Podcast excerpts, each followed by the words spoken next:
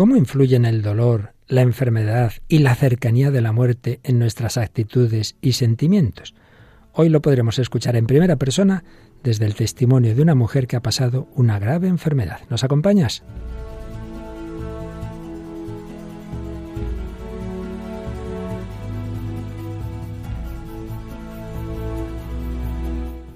El hombre de hoy y Dios, con el padre Luis Fernando de Prada. Un cordialísimo saludo en este tiempo tan veraniego, en este ciclo que estamos dedicando a la afectividad. Hoy tenemos un programa muy especial, uno de esos que hacemos de vez en cuando, no solo un ratito de un testimonio que podemos conocer de aquí o de allí, sino una entrevista aquí en nuestra casa en Radio María que a todos seguro nos va a ayudar. Y hoy, como la semana pasada, nos acompaña Mónica Martínez. Hola Mónica, muy buenas. Muy buenas, Padre Luis Fernando. Buenas a todos los oyentes. Bien atentos todos. Este programa se puede escuchar, pero vamos, en cualquier lugar. En cualquier lugar, en cualquier momento, va a ayudar a todos un testimonio que sí, que más allá de que tiene que ver con el bloque de la afectividad, porque indudablemente ya veréis la de sentimientos que salen en esta persona, pero más allá de eso, el testimonio más fuerte cuando llega una enfermedad muy grave, cómo, cómo influye, cómo hay una afectividad espiritual, cómo Dios nuestro Señor da luz, gracia para vivir las cosas con paz y alegría. Pues sí, enseguida tendremos, pasó por aquí, por la radio, hace poquito una persona muy conocida mía, María Jesús Jiménez Aparicio, y nos dejó un testimonio precioso. Pero antes de entrar en ello, Mónica, ¿algún comentario de los que nuestros oyentes nos envían de nuestro programa? Desde luego que sí, nuestros fieles oyentes no han querido dejar una semana más de enviarnos, por ejemplo, Jacqueline Mercado, sus saludos cordiales. Me encanta su programa y me llena de mucha esperanza. Qué bueno, eso es de lo que se trata. Radio María, la, la, fuerza de la esperanza, ¿verdad? Sí, así era el lema de muchos años. Y Adela Solís, a veces esperamos estar muy mal de salud para correr a buscar a Dios. La verdad es que Dios espera que también compartamos con Él nuestra buena salud. Gracias Señor por estar conmigo en la salud y en la enfermedad, en la riqueza y en la pobreza, en la alegría y en la tristeza. Pues precisamente es lo que vamos a escuchar, cómo no tuvo que esperar a estar enferma María Jesús para buscar a Dios, un testimonio de búsqueda de Dios, evidentemente con los momentos también en que uno se aleja del Señor, nuestra debilidad, pero Dios busca siempre a las ovejas perdidas. Pues vamos a escuchar esta entrevista que hace muy poquito podíamos realizar aquí en Radio María, María Jesús Jiménez Aparición, no os la perdáis.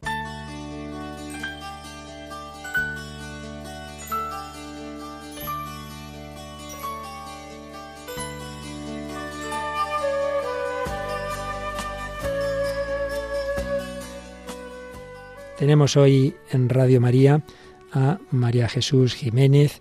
Ella nació en Talavera de la Reina, pero se vino a estudiar a Madrid, hizo lo que entonces llamábamos periodismo, esa carrera de medios de comunicación, que hoy tiene diversas ramas, pero luego también pues se cogió el avión porque eh, entró en el mundo de la aviación como azafata de vuelo y en fin, muchas otras cosas en las que ha ido desarrollando su vida, pero ante todo vamos a pedir su experiencia personal en relación con Dios nuestro Señor, en relación con las personas humanas, en relación con el dolor y en definitiva con esos deseos en los que, como repito, todos coincidimos, deseos de verdad, de amor, de felicidad. María Jesús, bienvenida a Radio María.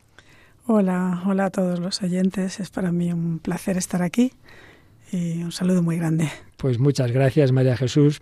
Como queremos contar muchas cosas en poco tiempo, pues yo te voy a ir preguntando así. Primero, la primera etapa de tu vida, bueno, yo sé y conozco, eh, conocía, ya falleció a tu madre, a otros familiares, naces en una familia cristiana, tu madre era muy católica, ¿verdad? Os llevaba a misa a todos y, así tu infancia, pues vas dando los pasos habituales de, de, una niña cristiana, ¿verdad? Sí, desde luego. Se lo, eh, la fe se la debemos a todos en casa, a mis padres también, ¿no?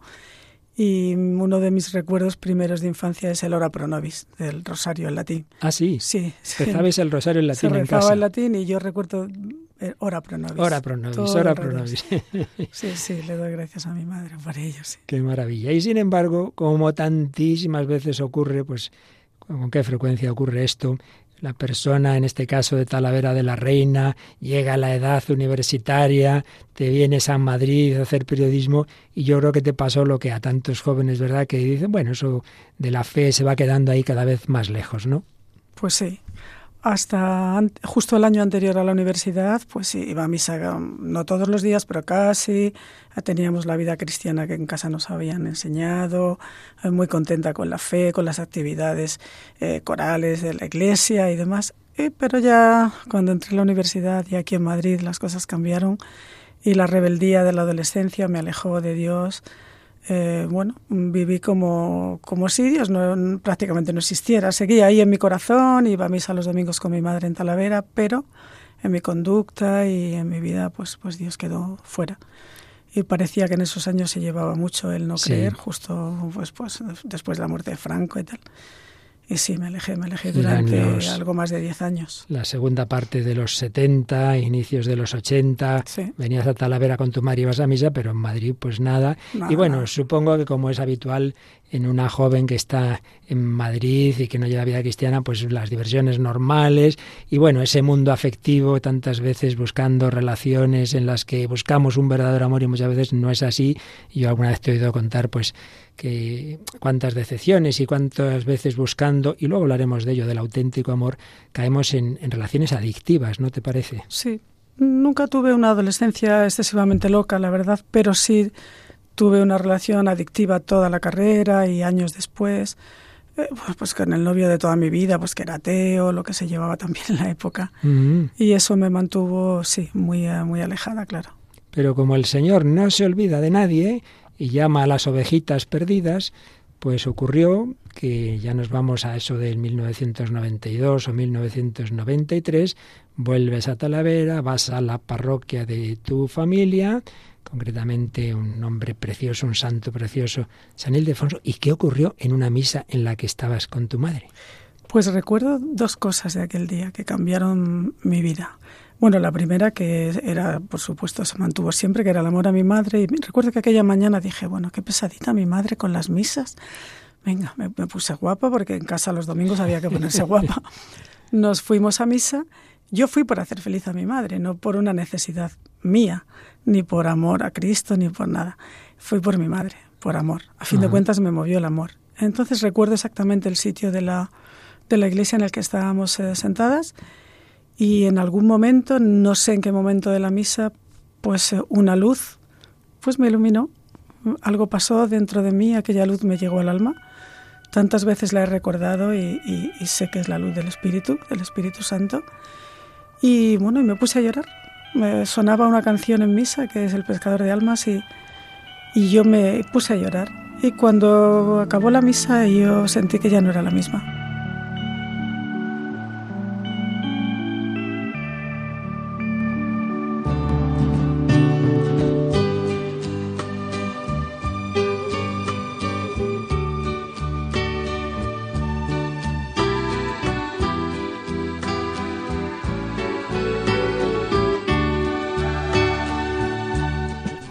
Entonces pregunté, se lo conté a mi madre y a una de mis hermanas y una de mis hermanas me dijo, pues no sé, si, yo le dije, yo, quiero más de esto que acabo de vivir, no mm. quiero más. Esto es grande y, quiero saber qué es, quiero explorarlo, algo me llama. Entonces me dijo mi hermana, pues habla con uno de los sacerdotes de la parroquia que te, que te diga qué puedes hacer allí en Madrid y demás. Entonces hablé con uno de los sacerdotes de la parroquia él me puso en contacto, en contacto con un padre del Centro de Espiritualidad de Valladolid. Eh, fui a Valladolid, hablé con este sacerdote, eh, hice una confesión de esas que de hace 10 años o 12, no sé cuántos eran, y, y, luego él me recomendó que en Madrid eh, fuera a visitar a un sacerdote que era director espiritual del Seminario Mayor de Madrid. Y bueno, fui a conocerle y ya me puse en el camino. Eh, fue mi director espiritual durante muchos años y ya me sumé a un grupo de espiritualidad que tenía él en el seminario y ahí empezó mi nueva vida, eh, mi vida de fe, mi vida cerca de Dios y mi búsqueda, porque lo mío ha sido siempre la búsqueda, la búsqueda del amor. En los años de universidad era del amor, vamos a llamar humano, hmm. y a partir de aquella luz pues busqué más el amor el amor divino, por sin ser pretenciosa, pero bueno, el amor Claro que sí, es que lo buscamos todos, lo sepamos o no, incluso cuando se busca el amor humano y lo buscamos con deseo de plenitud, de que nos llene del todo, de que esto dure para siempre, aunque no seamos conscientes, en el fondo estamos buscando lo que solo Dios nos puede dar. Mm. O no, no lo llamamos Dios muchas veces, pero lo estamos buscando. En tu búsqueda se juntaba por un lado esas luces de Dios, ese aspecto, digamos, más afectivo, esa búsqueda de la oración, pero también la parte intelectual. Tú eres, eras y eres universitaria, no dejaste de leer, por ejemplo, recuerdo un libro que me has mencionado alguna vez, Razones para creer, del padre Sayés, y es que Dios es a la vez verdad y amor, y por tanto hay que buscarlo con la razón y con el corazón. Efectivamente. Y conocí al padre Sayés, le dije que era admiradora, no solo por razones para creer, también por otros libros que tiene. Quise buscar a Dios también, con la lectura de los evangelios y, y sí, el Padre Sayés fue muy importante para mí con ese libro en concreto. Búsqueda de Dios eh, por la razón, por la lectura, búsqueda de Dios en el corazón por la oración, por los sacramentos, has hecho alusión a ejercicios espirituales, a una confesión general y luego, por supuesto, a seguir esa vida de sacramentos, pero también entras en otro camino muy importante en tu vida, que es el buscar a Dios en el rostro de los más pobres, de entre los pobres y de los enfermos. Y si no recuerdo mal, empiezas a ir a la casa que las misioneras de la caridad tienen aquí en Madrid cuando tenían aquellos chicos en aquel momento terminales del SIDA, luego el SIDA ya se ha cronificado, ¿verdad? Y también ancianos. ¿Qué, ¿Cuál es esa tu experiencia? ¿Qué recuerdas de esos primeros momentos de contacto con ese mundo del dolor y la pobreza? Pues en mi búsqueda de Dios eh, conocí en el grupo de espiritualidad en el que, al que iba a una persona, a un chico que había estado en Calcuta y entonces conocí a las misioneras de la caridad empecé a colaborar en el, en el hogar de ancianos que tienen allí en Ermita del Santo mm. y en la Casa del SIDA. Y escuché, en la Casa del SIDA, como decías, eh, es un lugar para morir, ¿no? Es una de las experiencias más impactantes que tuve en aquel tiempo, ¿no? El, dolor mm. y, y el morir sin Dios o morir con Dios. Aquello me impactó porque en general el SIDA al final de la vida en aquellos tiempos les invadía pues una especie de, de, dolor o de demonio, vaya que eh, eran unas muertes terribles. Aquello me impresionó mucho y me llevó a, la búsqueda de Dios en los demás, en los pobres, en los enfermos. Y escuché que uno de los chicos, como decía, había estado en Calcuta, le pregunté y bueno, acabé organizando un viaje a Calcuta y a la, a la sede de la Madre Teresa, Santa Teresa hoy de Calcuta y bueno, y con otro grupo, otras tres eh, niñas que eran también otras tres amigas del grupo de espiritualidad, coincidimos allí y empezó otra, otra época, otra parte de mi vida, que fue la del voluntariado, y donde yo me empeñaba en buscar a Dios en, en lo más pobre, sabía que estaba allí y yo quería verlo, ¿no? Y, y así acabamos en la casa de Madre Teresa y, Hablamos del verano de 1995, luego volviste en el 96 y en efecto eran los últimos años de la Madre Teresa. Pudiste dialogar con ella, ¿verdad? Sí, en el primer viaje eh, ella estaba muy bien. Eh, pude, fue en el primero en el que hablé con ella. En el segundo ella estaba ya más delicada, iba en silla de ruedas, pero en el primer viaje sí, ella recibía a los voluntarios sin ningún problema y hablabas a solas con ella, te cogía la mano, era tan cálida, tan cariñosa tan dulce. Y yo solo quería oír de su boca dónde podía encontrar a Dios en lo que para mí allí era como un horror, ¿no? Porque la miseria allí alcanzaba su grado máximo. Entonces recuerdo que me cogió de la mano y me dijo, tú búscalo en el rostro de, los pobres, búscalo en su rostro, allí lo verás. Y entre otras cosas, ¿no? Me hablamos, pero me quedé con eso y, y, eso hice, buscarlo. Allí estuve colaborando en una, el primer año en Prendan, que era una de las casas de los moribundos, el segundo año estuve en Caligat, que es otra de las casas, de las dos que tenía. También visité el orfanato, la leprosería y demás, pero yo donde desarrollé la labor de voluntaria fue en Prendan. Y, y fue allí. Eh, al principio, los primeros días yo me limitaba a estar en la zona de los que, de las enfermas que aún se movían, mm. a las que lavábamos, limpiábamos, hacíamos las camas y demás. Pero uno de los días quise adentrarme en lo más oscuro y es que al fondo del pabellón había una zona en la que estaban los que ya iban a morir, las, mujeres, ¿no? No estaba yo en el pabellón de las mujeres, claro. Las mujeres que ya iban a morir. Y yo, algo me guió hasta una mujer que estaba así en una esquina, oí un lamento, un lamento profundo de dolor. y entonces me dirigí hacia aquella mujer y en aquel momento eh, ella me extendió la mano, yo vi una luz que le, inundaba el rostro y mi mano al acercarme fue la misma luz que había sentido en San Ildefonso. Eh, ella me, cogió las manos y en aquel momento aquella luz me invadió un amor tan infinito que supe allí en aquel momento, allí estaba Dios, que era Dios, aquel amor que salía de mi corazón y que iba al de ella y que salía de ella y venía a mí, porque probablemente, casi seguro que, yo fui el último ser que, que, la tocó, porque al día siguiente volví a buscarla y esa misma noche murió. Entonces, pues esa fue mi experiencia, comprendí que a eso se refería Madre Teresa cuando decía que lo buscaras en el rostro, en aquel rostro desfigurado por el dolor, tenía inflamado el pecho, bueno, la estaba devorando el cáncer. Y, y en aquel dolor, allí lo vi, aquella luz Mm, fresca y luminosa que, y llena de amor que, que es el Espíritu, ¿no? que es Dios. Esa luz que en la parroquia de San Ildefonso te, te, que cambió la orientación de la vida, pues era de otra manera en Calcuta, en el rostro de esa mujer agonizante. Y hay una película que, que es muy profunda, demasiado para muchos, El árbol de la vida, que te, te impactó cuando la viste porque está muy presente la luz. Pues vamos a escuchar un pequeño fragmento del inicio de esta película y enseguida nos comentas qué, qué te sugiere. Nos enseñaron que nadie que amara el camino de lo divino acabaría mal.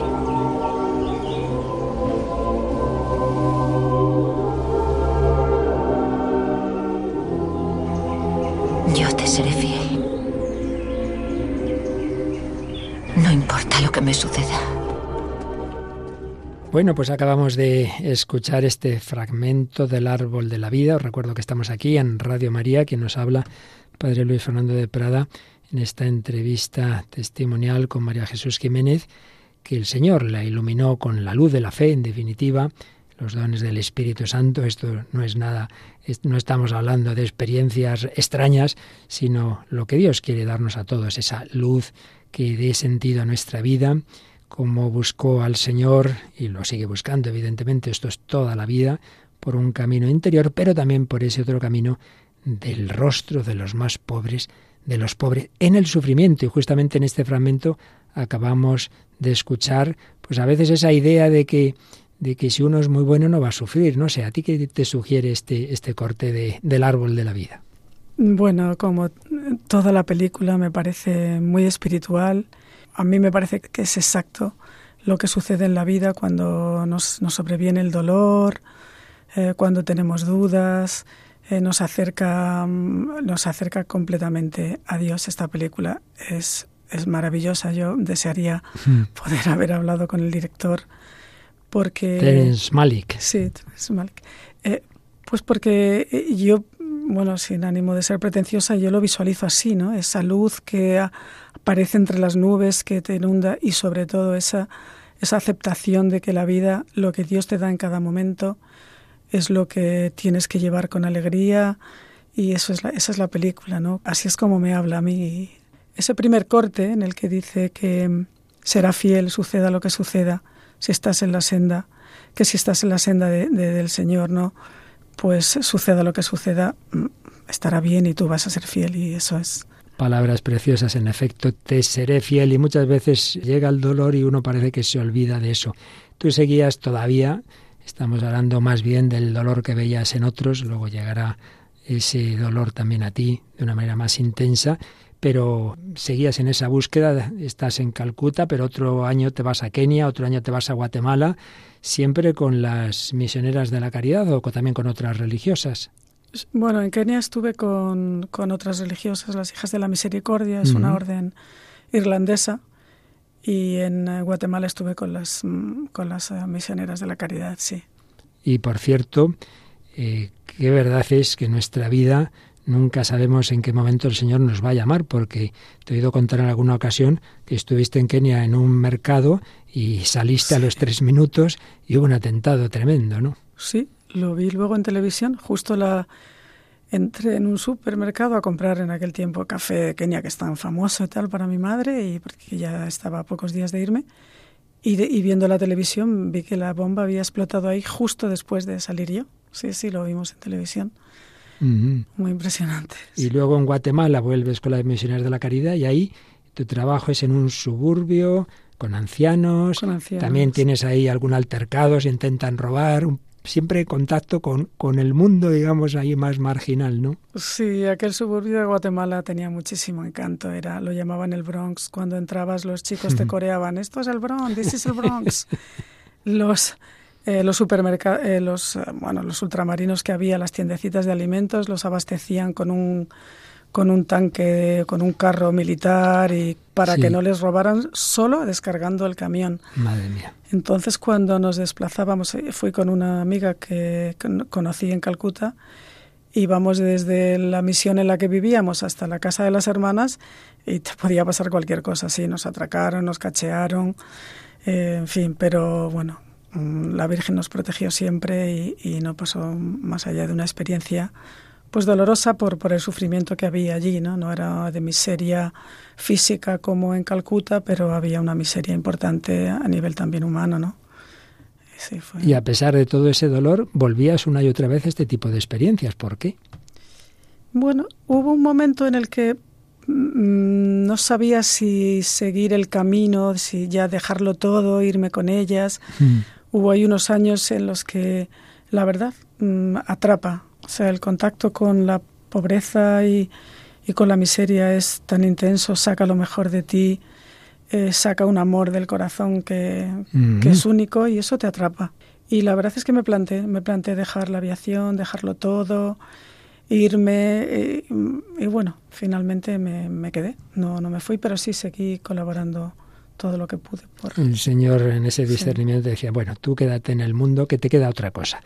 Y en efecto, en ese ir de aquí para allá y también pues con familiares tuyos, hay un momento dado en que haces una peregrinación que yo también tenía muchas ganas de hacer y la hice unos pocos años antes que tú, que es a Chestokova, ese lugar maravilloso, ese, ese núcleo, ese corazón espiritual de Polonia.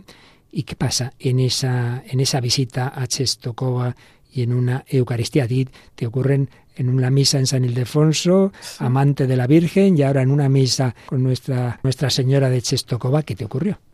Pues la verdad es que había hecho bastantes peregrinaciones, eh, Asís, por supuesto Lourdes, Fátima, había, había, había repetido Fátima, repetí Fátima muchas veces, pero lo de Chestokova, bueno, pues no contaba, no entraba en mis planes ir allí, pero un verano le dije a mi hermana, eh, nos hacemos un viaje a algún sitio. Tal. Sí, sí, me dijo, sí, vamos a Chestokova, que yo quiero ir.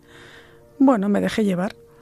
Ah, pues fenomenal, pues vamos a ver, ir a ver a la Virgen siempre es maravilloso, pues vamos a ver a la Virgen.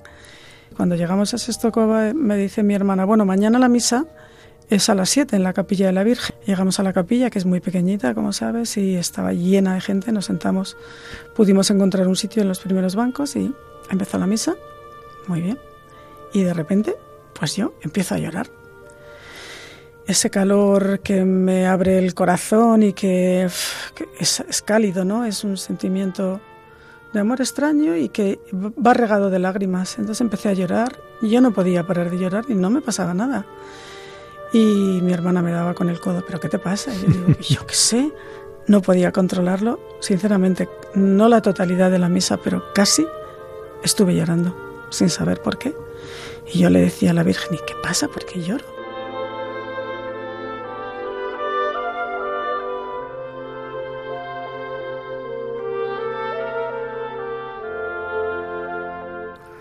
Pero esas lágrimas que ya en otros momentos había tenido, como con la enferma de Calcuta, además, pues eh, se quedaron ahí. La misa acabó, nos marchamos y yo dije, bueno, aquí hay un mensaje de la Virgen de Chestokova para mí que no sé cuál es, pero como ya sabemos que los tiempos de Dios no son los nuestros, pues ahí se queda, voy a esperar.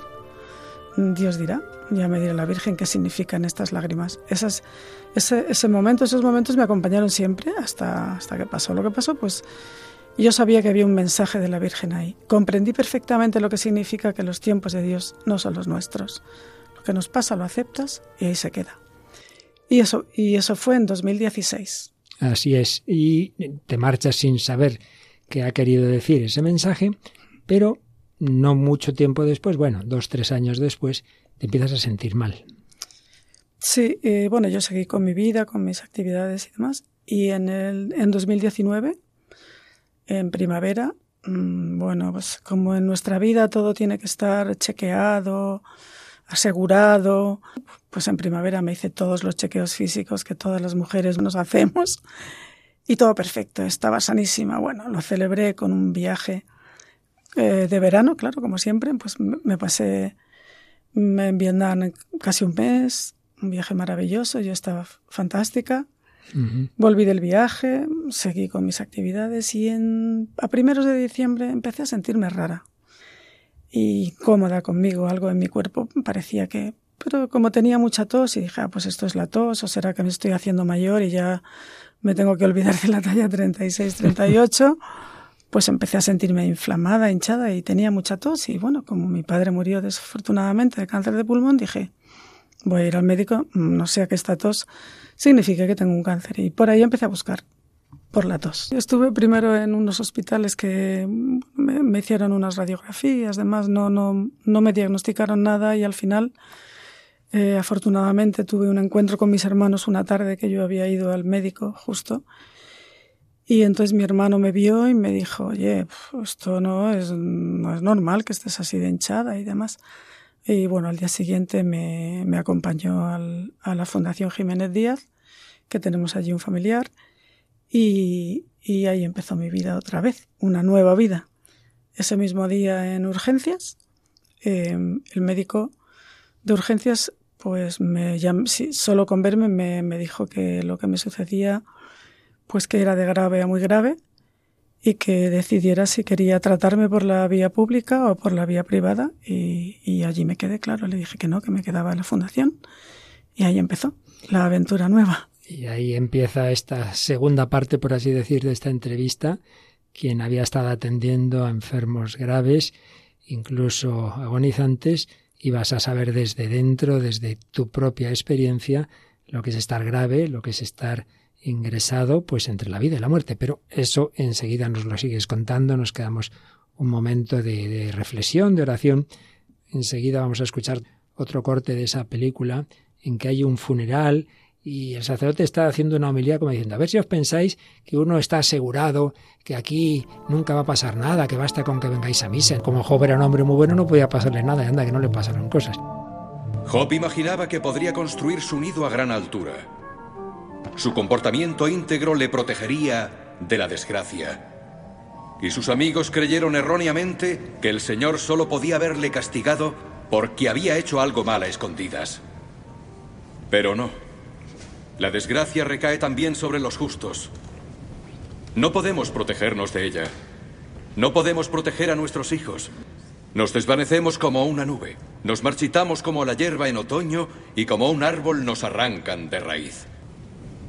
¿Existe algún fraude en el esquema del universo? ¿No existe nada que sea imperecedero? ¿Nada que no se destruya?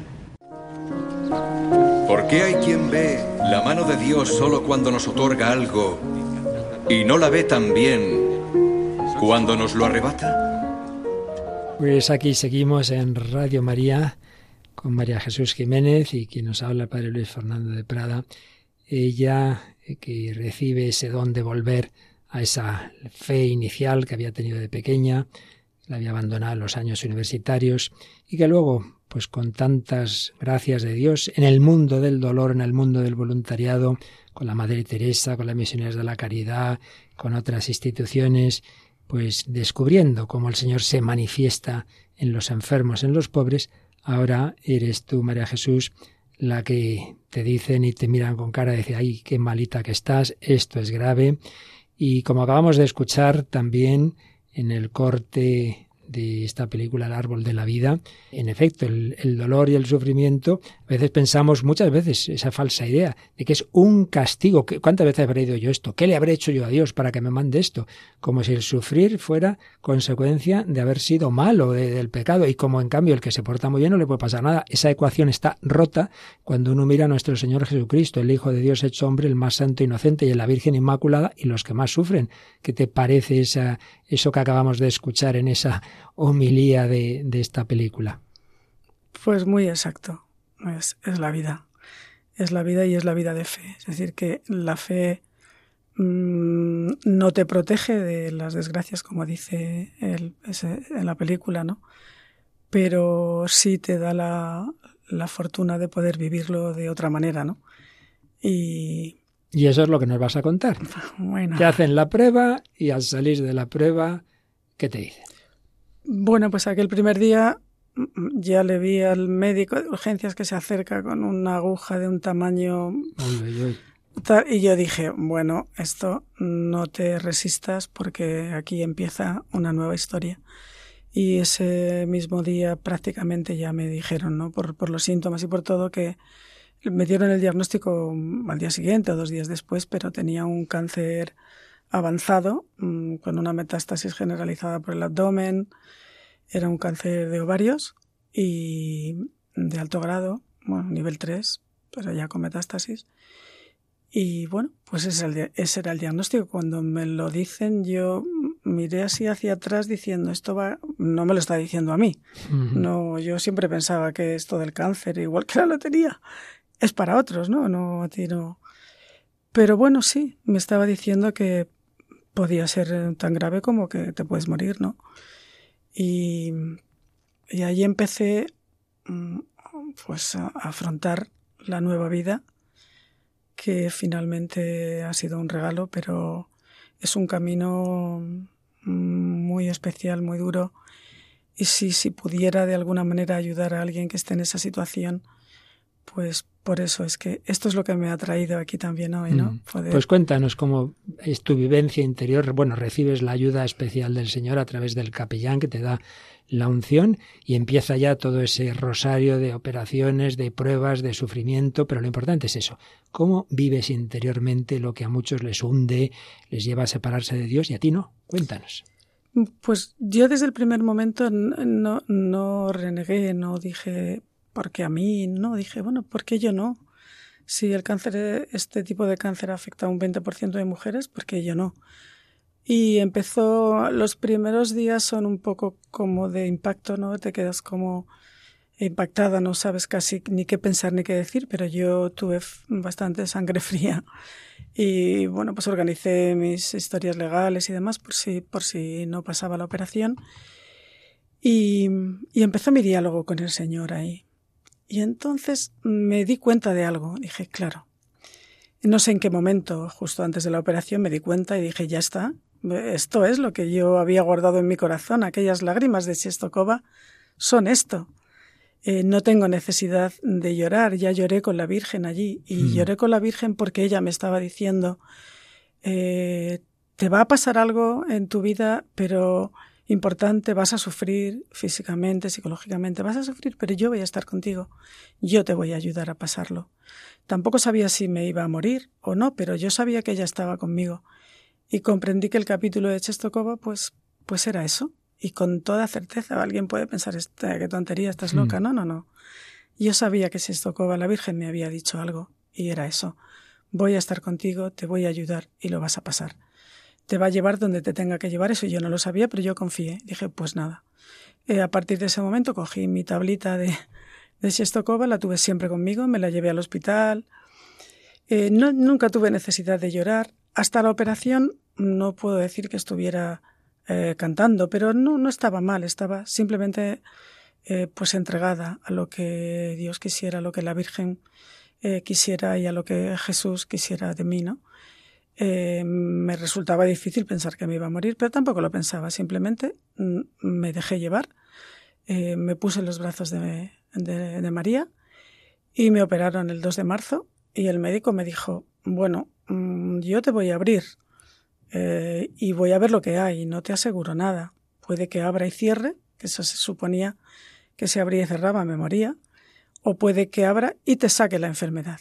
Y esa es mi intención. El doctor Villaizán, maravilloso, de la fundación, me abrió, de arriba abajo me abrieron, bueno, un equipo de médicos importante, estuve casi nueve horas en el quirófano, me atraviesa una cicatriz de arriba abajo, y cuando salí del quirófano, que todo fue fantástico en el quirófano, como tal y como dijo el doctor, había resistido muy bien y tal, pues cuando salí de quirófano escuché una voz que me decía, y ahora bonita, te vamos a sacar el tubo. Bueno, yo solamente no sentí nada. Entonces cuando me sacaron el, cubo, el tubo solo pregunté dónde estoy. Y me dijo una enfermera maravillosa, estás en el hospital, que te hemos operado. Y a partir de ese momento, ahí se empezó mi nueva vida, que dura hasta hoy. Tuve un estallido de amor y de alegría dentro de mí. La Virgen me regaló un estado espiritual tan especial y tan maravilloso que no en ningún momento sentí tristeza. A partir de ese momento estuve cuatro días en la UCI, todo me parecía maravilloso. Estaba llena de tubos, abierta de arriba abajo, pero me regaló una, un una nueva vida, una vida llena de amor. Me di cuenta de que, que, Dios estaba conmigo porque yo solo sentía amor. Sentía amor por los que me cuidaban en la UCI, por las enfermeras que pasaban, por la luz que veía, por eh, un amor infinito por todo y por mí, porque estaba viva, porque sabía que, que, que Dios probablemente me estaba regalando una segunda oportunidad para ofrecerle todo el amor que yo a lo mejor no le había ofrecido, para disfrutar la vida y la felicidad y ser feliz de una manera que nunca había sido. Y bueno, pues estuve 17 días en el hospital, me sacaron de la UCI cuando llegaron los tres primeros casos de COVID. A mí me subieron a una habitación, mm, tres días pudieron venir a verme, luego ya nadie porque empezó toda la crisis del COVID y estuve sola eh, con las enfermeras, claro, todo fue maravilloso. Eh, me fui recuperando muy bien entonces eh, yo me encomendé, me hablaba todos los días con Jesús, con mi Virgen de Sestocova, rezaba el rosario, escuchaba misa online. En los momentos duros, mm, que los hay, claro, porque. No sabes lo que te espera y hay dolor y hay, aunque muy poco, porque hoy día te controlan todo, pero yo cuando sentía que me caía me agarraba físicamente a la cruz y yo decía, Señor. Tenías una imagen de la Virgen y una cruz, ¿no? Sí, y yo decía, si tú e, era era asimilarme a la cruz. Y yo decía, si a mí esto me duele, si a mí, ¿qué, no debiste pasar tú, Señor, ahí en la cruz, no? Claro. Y fue una experiencia mm, fantástica, o sea, la verdad. Dirá, estás loca, no, no estoy loca. Es que yo de verdad a veces me sentía tan bien y tan feliz de estar allí que yo me decía a mí misma, Señor, me decía, ¿no será que me estoy muriendo? ¿Me estás preparando para, para la otra vida? ¿Será esto, morirse? En el fondo me parecía hasta bien. Le he perdido miedo a la muerte si la muerte es así, ¿no? Pero me decía, no, no, tienes que estar aquí todavía. Pero yo decía, ¿será morirse? Aquel estado de mm, aquel embargo que tenía mm, infinito, ¿no? Y, y, bueno, efectivamente no me morí, claro. Eso parece. y, y, aprendí tanto, aprendí tanto, eh, aprendí tanto de esa enfermedad me pareció que la escuela del sufrimiento se queda pequeña cuando, cuando lo vives, ¿no? Yo había vivido el sufrimiento de otros, eh, al alabarles, al cuidarles, al escucharles, al rezar con ellos, pero el sufrimiento de uno mismo es una escuela maravillosa cuando se vive con el Señor. Sinceramente no sé cómo se puede superar un cáncer así.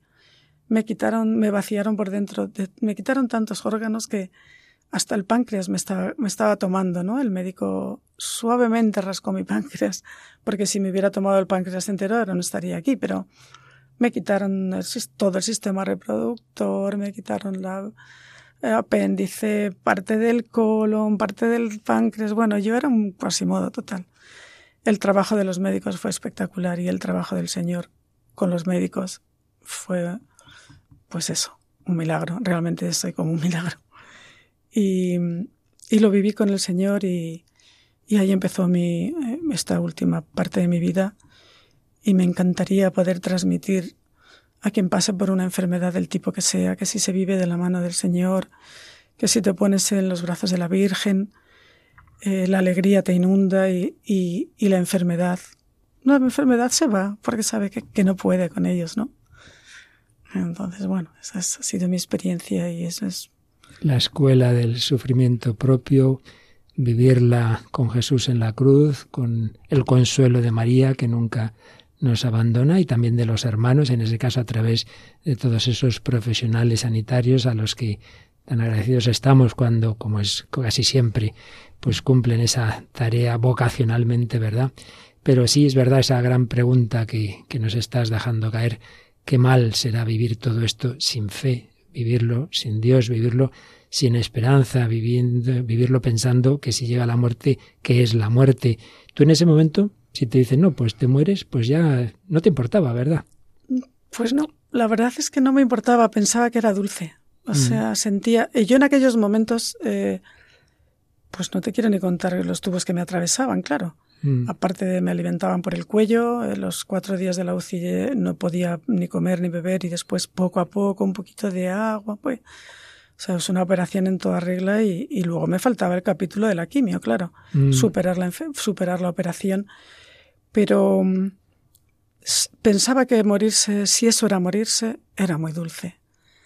Pero no me sentía sola, claro, sentía que me moría para estar con, no para morirme y ya, está, sino que mm. esa dulzura y ese amor que me embargaba era el que con el que yo me quería ir. Y sé que si me hubiera abandonado, pues eso es la muerte. Pero claro, la muerte con el Señor y con la Virgen al lado me parecía una dulzura, ¿sabes? Pues es una gran esperanza y si antes el ir ayudando a los enfermos te había ido abriendo las puertas del corazón, podemos decir que ahí ya el Señor usó la llave última, que es tu propia enfermedad, para acabar de abrir tu alma, ¿verdad? Sí, sí, sí, para, para enseñarme a, vivir, ¿no? Eh, a vivir con Él. Em, fue la llave que, me, que abrió más mi alma, o sea, el yo estaba en la cama y veía a las enfermeras y, sentía un amor por cada una de las personas que se me acercaban. La visión de la vida que a partir de ese momento tuve y que todavía tengo y retengo, em, pues es, eh, es, un regalo, un regalo de, Dios. Y sí, aprendí, con la enfermedad aprendí a amar más, a amar bien, a amar mejor, creo yo, a amar mejor. Aprendí a vivir y aprendí a agradecer Vivo en el agradecimiento cada día, en el agradecimiento por la vida. Eh, la vida es un regalo, sin duda. El cuerpo es nuestro templo y hay que cuidarlo. Y, y el Señor te lo regala para que lo cuides y para que seas feliz con Él. No sé lo que es la vida sin Él ya. La verdad es que desde San Ildefonso hasta hoy nunca he tenido crisis de fe, la verdad. Eh, todo ha ido increciendo. Ah, al final el regalo del cáncer ha sido, pues bueno, de momento el último y con él he aprendido, aprendido a vivir, a vivir con amor, con amor por cada pequeña cosa, por cada persona con la que me cruce, no ya por la familia, que, que, mi familia es maravillosa, ¿no? o por los amigos, que, que, también lo son, sino por cualquier ser humano con el que me cruce, con el que me trata bien o con el que me trata mal. Y eso me lo ha enseñado Dios a través de la enfermedad. Lo importante del amor, como escuchamos en un último corte de esta película, El árbol de la vida. El único modo de ser feliz es amando. Si no sabes amar, tu vida pasará como un destello.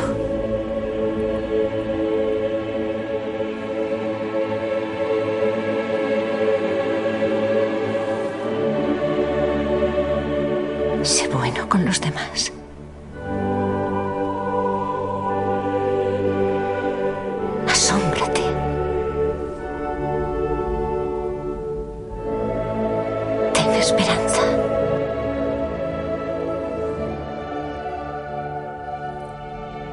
Bueno, pues hemos escuchado también, eh, después de oír ese momento fuerte de la enfermedad, de la cercanía de la muerte de María Jesús Jiménez, hemos escuchado también a una de las protagonistas de la película con dos o tres consejos que en el fondo pues es también tu misma experiencia, que lo que importa al final es el amor, ¿verdad?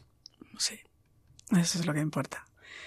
El amor que no es solo palabra, sino que es un amor que nace de ahí dentro, de ese lugar en el que solo, solo Dios puede tocarnos. Es un amor, es un amor cálido, es un amor inmenso.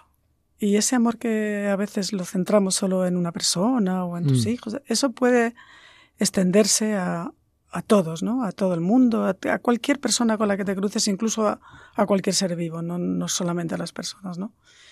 Y yo a raíz de la enfermedad, eh, ese, sentimiento de amor que Dios puso en el corazón es, el que no quiero perder porque es, porque es, porque es divino realmente, es, es un don. Yo he tenido ese regalo. Incluso luego en, en, la segunda parte, con la quimio y la recuperación y demás, incluso tuve un problema con una pierna que no podía andar. Algunos médicos me dijeron que no iba a poder correr y, y bueno, pues corro. Pues eh, hago vida normal y estoy muy bien.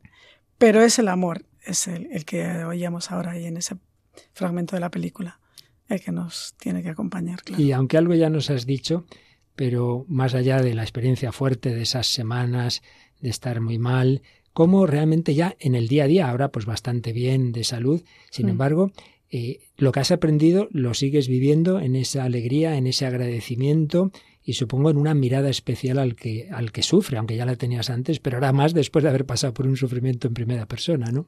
Sí, lo que pasa es que ahora, bueno, todavía estoy en tratamiento, pero ya fuera de peligro, afortunadamente, eh, este amor que en aquel momento yo sentía por los mm, enfermos de SIDA o por los mm. pobres del continente que fuera, pues ahora lo siento por el vecino con el que me cruzo, con la señora de la tienda que me, que me vende, por supuesto con las personas con las que, con las que convivo, pero es más extensivo a, a todos, ¿no? A todo el mundo.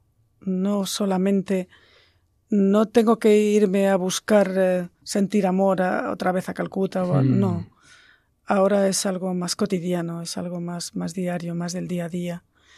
Es difícil amar a todo el mundo. De hecho, perdona, María Jesús, la misma Madre Teresa, yo creo que daba mucho este mensaje. No penséis que hay que hmm. venir a Calcuta, empieza por tu propia casa, ¿verdad? Claro, efectivamente.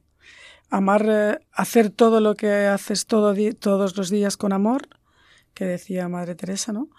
y, tratar con amor a todas las personas con las que te cruzas en tu día a día. Y eso es Dios, Dios es ese amor diario. Y sobre todo he descubierto que Dios es alegría. No se puede estar triste si se tiene a Dios. No puede ser. Es imposible. Si tenemos a Dios tenemos que estar alegres.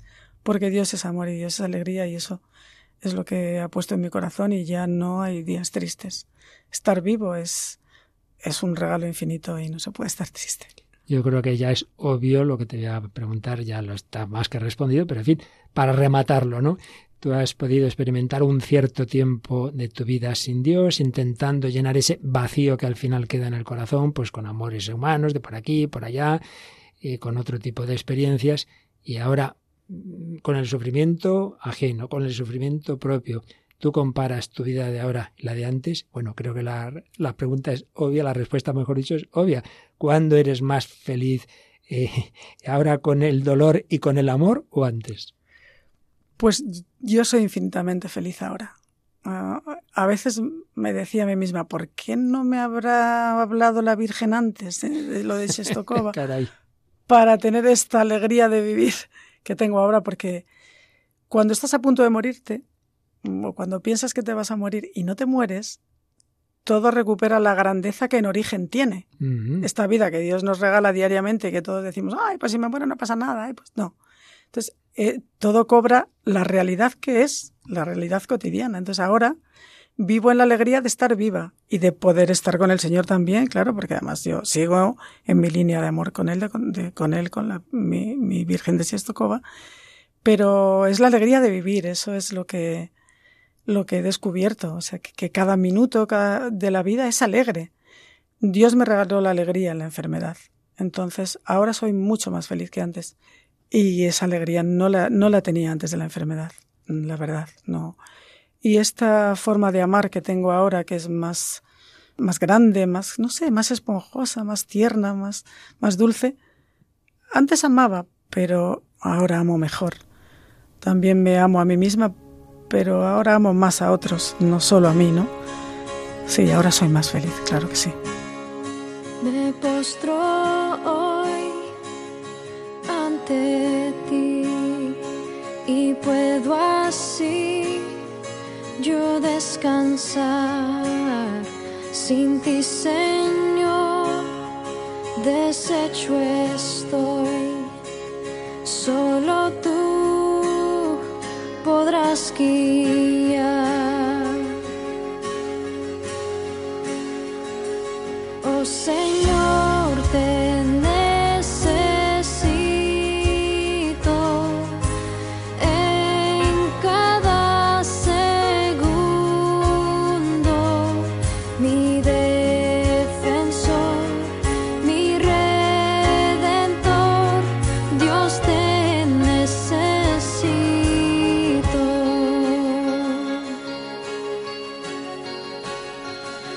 Pecado hay, tu gracia es más. ¿Dónde estás tú? Tu gracia está. ¿Y dónde estás? Yo libre soy. Santidad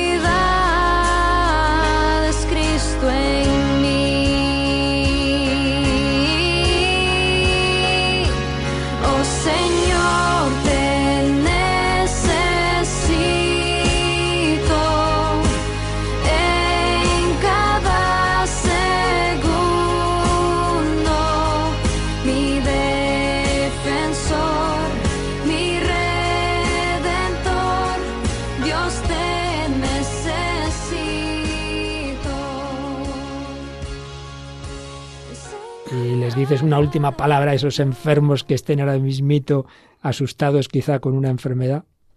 Pues que, que no tengan miedo y que pongan su mirada y su corazón en el Señor y en la Virgen, que ellos están ahí para ayudarnos, que no tengan miedo y que no se resistan, simplemente que se dejen llevar por el amor de Dios y que se metan en ese río y que sea su diario y, y que vivan con alegría cada instante que el Señor les regale y que, que no pierdan de vista que, que la cruz es, eh, es la que nos lleva a la salvación también del cuerpo, también de la enfermedad, y que ahí se esconde una gran alegría, se esconde la vida, y que no pierdan eso nunca de vista y que no pierdan la esperanza porque, porque Él está ahí, Él está ahí. Pues yo creo que es el mensaje que nos quedamos de este rato tan agradable que hemos pasado con María Jesús Jiménez, que no tengamos miedo, que estamos en manos de Dios, que tanto nos asusta, y mí el primero, el dolor, la enfermedad, la muerte, y sin embargo, cuando todo eso se vive con el Señor, que ha pasado él mismo el primero por ahí, cuando se vive con María, cuando se vive con los hermanos, con la ayuda de dejarnos llenar del amor de Dios a través de la Eucaristía, donde tú empezaste a recibir de nuevo esa luz, esa fe, de, de, los sacramentos que nos purifican, penitencia, la unción, de la compañía de los hermanos en la iglesia, la dirección espiritual, todo eso va llenándonos el corazón y va haciendo que podamos vivir los momentos gozosos y dolorosos con alegría, también los dolorosos, porque ahí está el amor. Bueno, pues yo creo que le agradecemos todos a María Jesús Jiménez el haber abierto su corazón, porque no tiene más interés ella y nosotros en Radio María, que todos aquellos que estéis pasando por circunstancias de un tipo o de otra, pero en las que antes o después todos sabemos lo que es el sufrimiento, eso, que tengamos confianza en que con el Señor todo es posible. María Jesús, muchísimas gracias. Nada, gracias a ti y gracias a todos los que me escuchen. Bueno, Mónica, creo que nadie habrá quedado decepcionado. A todos nos ayuda a ver cómo el Señor actúa en todos los momentos de la vida y en los más difíciles. Desde luego, y además, eh, ¿cuántas personas estarán pasando por un momento de enfermedad sí. y que no hayan recibido una palabra de esperanza? Pues este aquí, testimonio puede ser tremendo para ellos. Desde luego, aquí hay muchas palabras de esperanza y de saber que nunca nos va a dejar el Señor solos. Claro, hay que poner un poquito de nuestra parte, como ha puesto esta mujer, pero el Señor siempre va a estar ahí. Bueno, también está ahí esperando el siguiente programa, la Biblia en partitura, ¿verdad? Sí, un programa que dirige el padre José Luis Simón y que nos ayuda a escuchar la música que hace referencia a pasajes de la Biblia, así que es muy interesante también. Interesantísimo. Recordamos también que todos los programas de Radio María prácticamente, desde luego tanto la Biblia en partitura, los anteriores, como este del Hombre de Dios, todos están en nuestro podcast y se pueden pedir también en DVDs, en pendrives, pero recuerda el podcast, bueno, nuestra web, ¿verdad? Sí, eh, nuestro podcast es muy sencillo. Entran en la página web www.radiomaria.es y arriba hay una pestaña de programas, lo abren y el último es los podcasts de Radio María. Pues ahí investigan, buscan Eso. por palabras y ya está. Ahí con que escriban él la E el, y luego El hombre de Dios, ahí aparece el podcast de desde el primero de hace ya más de 10 años y hasta este último que enseguida lo subiremos.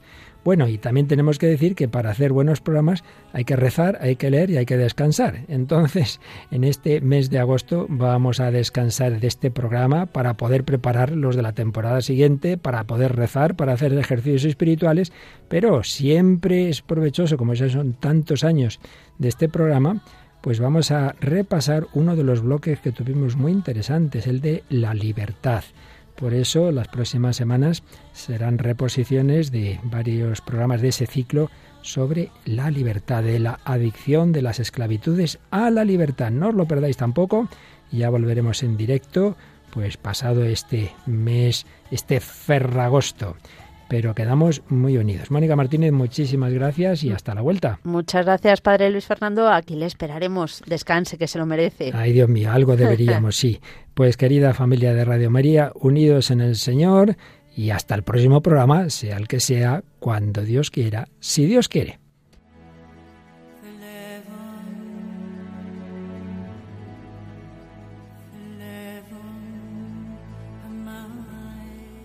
Así concluye El hombre de hoy y Dios, un programa dirigido en Radio María por el Padre Luis Fernando de Prada.